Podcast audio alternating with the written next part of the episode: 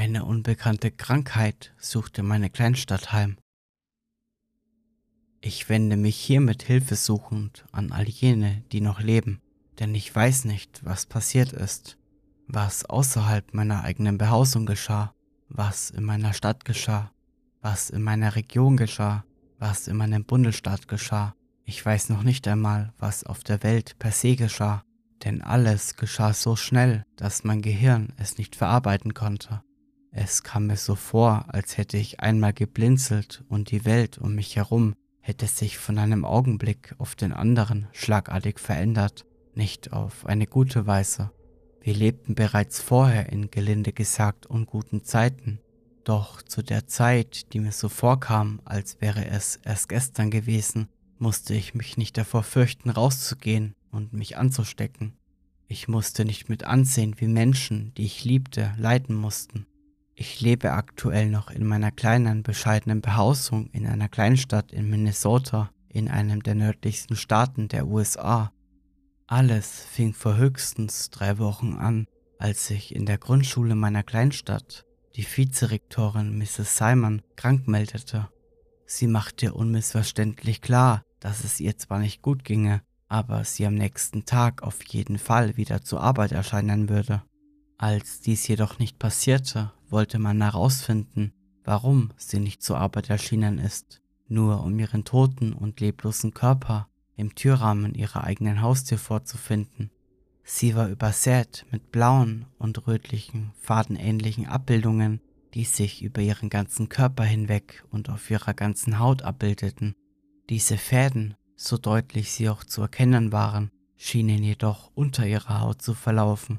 Ihre Augen waren blutunterlaufen und ein komischer Ausschlag hatte sich an ihrem Mund gebildet. Die Ärzte diagnostizierten, dass sie an einer bislang unbekannten Krankheit starb und wohl versucht hatte, ins Krankenhaus zu fahren. Jedoch verstarb sie noch, bevor sie ihr Haus verlassen konnte. Kurz darauf bildeten vier Kinder, die von Mrs. Simon unterrichtet wurden, ähnliche Symptome. Während drei der Kinder von ihren Eltern von der Schule befreit wurden, erschien eines der Kinder trotzdem zum Unterricht. Ein junges Mädchen, nicht älter als sieben Jahre, betrat das Klassenzimmer und fing an, die gesamte Schule zu infizieren. Kurze Zeit später musste die Schule geschlossen werden. In der Stadt brach ab dem Zeitpunkt eine Panik aus, da das neue und bekannte Virus alle, mich eingeschlossen, in Angst und Schrecken versetzte. Von meiner Familie blieb nur noch meine kleine Schwester übrig. Unsere Eltern waren seit vielen Jahren tot und meine Schwester und ich führten das Haus, in dem wir aufwuchsen, allein weiter. Ich weiß noch, wie aufgeregt sie war, als sie an dem Tag nach Hause kam, als man die Schule schloss. Sie stieg aus ihrem Auto und rannte sofort auf mich zu und umarmte mich. Ich spürte ihre Erleichterung Sie befürchtete, dass mir auch etwas passiert ist, denn das Virus hatte sich wie ein Laubfeuer in der Stadt verbreitet. Dank meiner eigenen Introvertiertheit blieb ich von einer Ansteckung verschont. Ihre Erleichterung verwandelte sich jedoch in pure Trauer.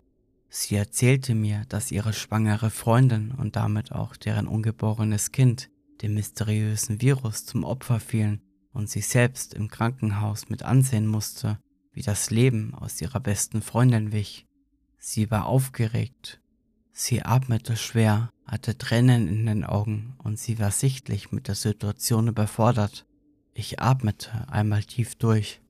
Anschließend erzählte sie mir, dass das Krankenhaus nahezu überfüllt war und die Ärzte sie anwiesen, schleunigst das Krankenhaus zu verlassen und sich auf direktem Wege nach Hause zu begeben. Auf ihrem Weg nach draußen sah sie Dutzende umhereilende und verunsicherte Ärzte, die ihre Patienten auf den Gängen ablegten, weil die Krankenzimmer überfüllt waren. Sie zog sich einen Mundschutz auf und als sie durch den Haupteingang ging, sah sie, wie das Chaos außerhalb seinen Lauf nahm. Dutzende Leichensäcke, Ärzte, die Krankenstationen auf dem Parkplatz auf der Straße errichteten, und sogar das Militär, das anfing, Straßensperren hochzuziehen. Sie begab sich ohne Umwege zu ihrem Auto und fuhr nach Hause. Weinend, aufgewühlt und mit zitternder Stimme erklärte sie, dass sie auf dem Heimweg Körper auf der Straße sah. Ich schnappte nach Luft und musste das eben Erzählte erstmal verarbeiten. Ich brachte sie ins Wohnzimmer, wo ich sie mit einer warmen Decke und etwas Tee beruhigen wollte. Den restlichen Tag verbrachte ich in meinem Zimmer. Irgendwann wurde ich jedoch durch ein lautes Geräusch aus meiner Trance geweckt, ein Zustand, in dem ich versuchte zu verstehen, was gerade um mich herum passiert. Ich begab mich zum Fenster und spähte nach draußen. Auf der Straße fuhren ein paar Fahrzeuge des Militärs, angeführt von einem waschechten Panzer. In dem Moment begriff ich, wie ernst die Situation wirklich war. Meine Schwester hatte mir zwar vom Auftauchen des Militärs erzählt, aber in ihrer Erzählung erschien es mir so surreal. Jetzt, da ich es mit eigenen Augen sah, war es keine Illusion mehr.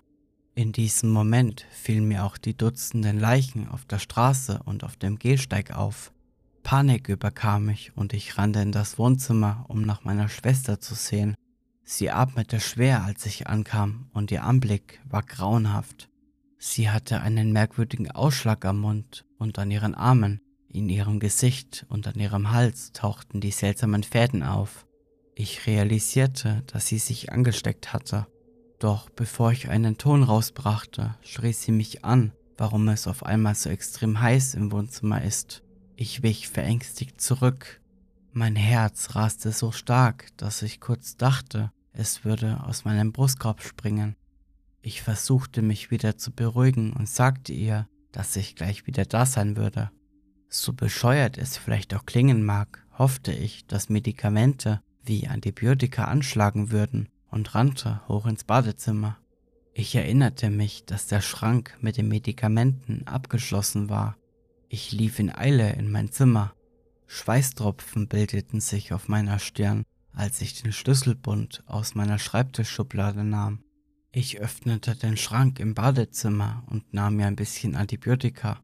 Kurz darauf begab ich mich in die Küche und dort ein bisschen Wasser in ein Glas zu lassen damit meine Schwester die Tablette leicht herunterkriegt.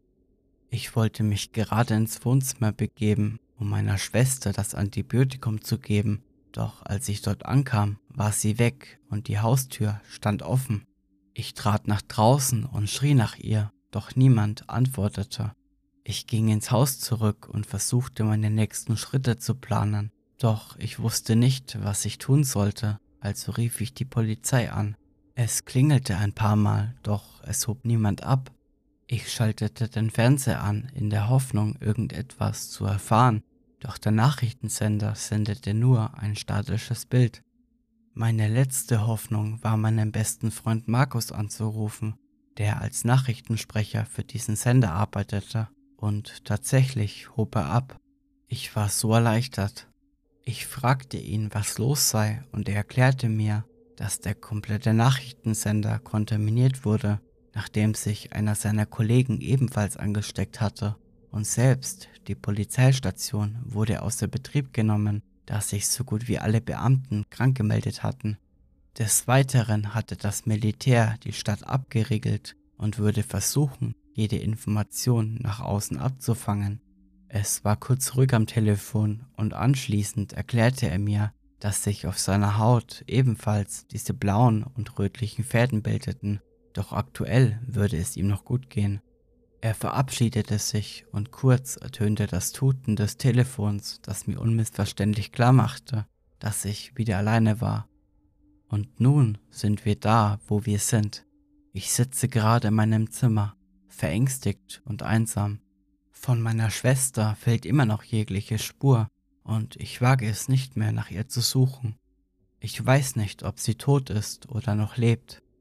Ich werde das Gefühl nicht los, dass ich der letzte Mensch auf der Erde bin.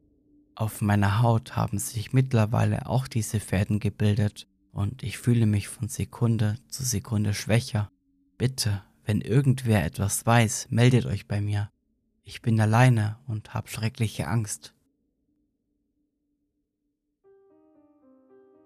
Wenn euch die Geschichte gefallen hat, würde ich mich sehr freuen, wenn ihr diesen Podcast abonnieren würdet, um keine neuen Geschichten mehr zu verpassen.